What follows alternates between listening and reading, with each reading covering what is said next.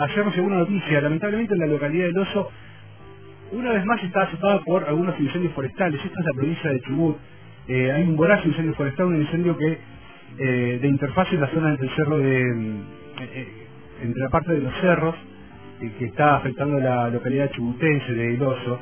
En el lugar están trabajando, bueno, brigadas del Servicio Provincial de Manejo del Fuego, el Manejo Nacional de, Servicio Nacional de Manejo del Fuego, de Vialidad, bueno, bomberos, comisarios, están todos trabajando porque no es la primera vez. El año pasado pasó lo mismo sobre la zona de la Patagonia. Para estar más en tema, estamos en comunicación con Vanina Stroll, ingeniera forestal y auxiliar de información del Servicio Provincial de Manejo del Fuego. Vanina, buenos días, muchas gracias por atender a Nacional Rock. Hola, buenos días, gracias a ustedes por llamar. Bueno, Vanina, ¿nos contás bien, a ver, eh, para que la audiencia sepa bien qué está pasando, cómo empezó y cuál es el panorama actual? Bien, el incendio empezó ayer a las 4 menos cuarto de la tarde, ahí en la localidad del Hoyo. Eh, la gente conoce, es un lugar donde mm, hay un viñedo, cerca de un laberinto que es conocido, que es un sector turístico. Bueno, por esa zona, cerca de un camino, empezó y rápidamente, eh, por las condiciones meteorológicas, más que nada por altas temperaturas, ayer teníamos 27 grados, de temperatura y una humedad relativa del 15%, por lo que la disponibilidad del combustible vegetal daba las condiciones ideales para que cualquier incendio se propague, como fue este caso, que fue un incendio que se propagó rápidamente, dando focos secundarios y, bueno, y también tiene que ver con cuestiones locales, que son incendios que se dan en zona de montaña. Por lo tanto, eh, además del viento que puede estar presente a nivel de escala más general, en zonas de montaña siempre es más variable, tiene otro tipo de comportamiento. Así que una vez salida la, alarma, todas las, eh, y como ya estaba analizada de las condiciones meteorológicas, todas las bases de nuestro servicio eh, que son de zona norte, por ejemplo, Base Golondrinas, Lago Puelo, Cholila, Cuyén, el Maitén, todo el personal fue hasta el lugar. Se, cuenta también con la colaboración de la Brigada Nacional, del Servicio Nacional de Manejo del Fuego, el SPLIF del Bolsón, eh, bomberos voluntarios de la comarca, de todas las localidades que están ahí, todo para eh, poder contener el fuego porque es una zona de interfase, o sea, es una zona donde las viviendas están eh, ubicadas dentro del bosque, en la montaña. Así que la prioridad fue resguardar las viviendas. ¿Hay ¿Cómo? ¿Hay posibilidades de evacuación entonces también? Hay evacuados, lo que tenemos información es que hay evacuados, eso, esa información la maneja eh, Protección Civil de la Municipalidad del Hoyo, pero hasta ayer había evacuados, no había pérdidas de infraestructura, y como es una, un área de interfase, eh, no solamente está Ayer había ciento, más de 130 personas en la línea trabajando, combatientes. Eh, también se dispuso un helicóptero con helivalde y tres aviones. Eh, dos, eran, son, dos son aviones eh, hidrantes y uno es un avión anfibio, esos que cargan agua en, los lagos directamente.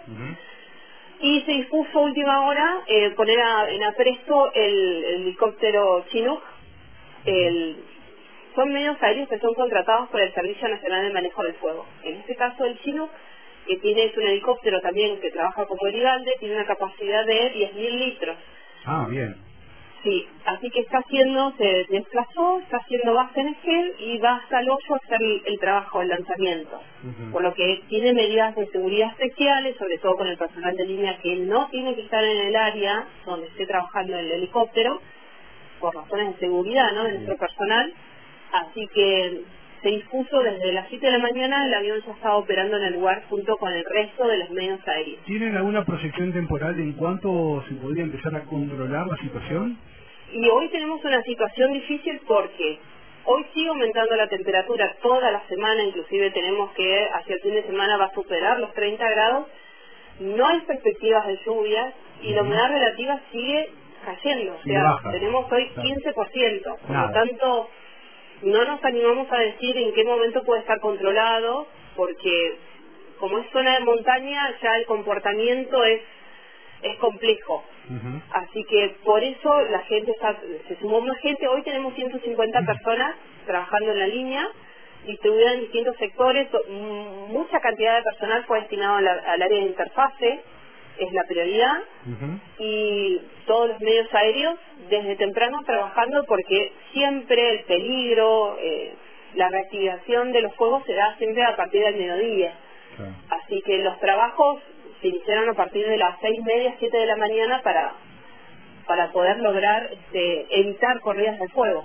Estamos hablando con Marina Stroll, ingeniera forestal, auxiliar de la información del Servicio Provincial de Manejo del Fuego de Chubut, sobre los incendios que se dan justamente en la localidad chubutense de los incendios forestales.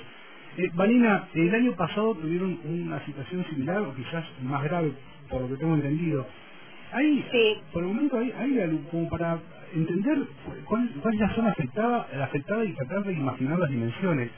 ¿En cuántas hectáreas está, eh, está activo este fuego, este incendio forestal? Y también cuántas hectáreas fueron eh, afectadas ya con anterioridad. Mira, eh, anteriormente... te, estoy tirando, te estoy tirando una pregunta, un piedrazo, pero por ahí tenés la data este, y nos podés ayudar para, para comprender las dimensiones. Sí, mira, el año pasado superó las 2.000 hectáreas, eh, también fue una corrida de fuego eh, muy rápida, muy peligrosa. No, en ese momento no podían operar los medios aéreos. Mm. Acá corremos con esa con esa ventaja que por las condiciones los medios aéreos pueden volar. En ese momento no. Acá no nos animamos a proyectar todavía porque era tanto anoche el humo que había, había fuego por acá, fuego por, allá, y no nos animamos a decir eh, una superficie afectada. Quizás hoy en el transcurso del día se pueda determinar eh, capaz que a través de las imágenes de satélite se puede estimar una, pero calculamos que sí, obviamente son más de 50 hectáreas que se van quemadas.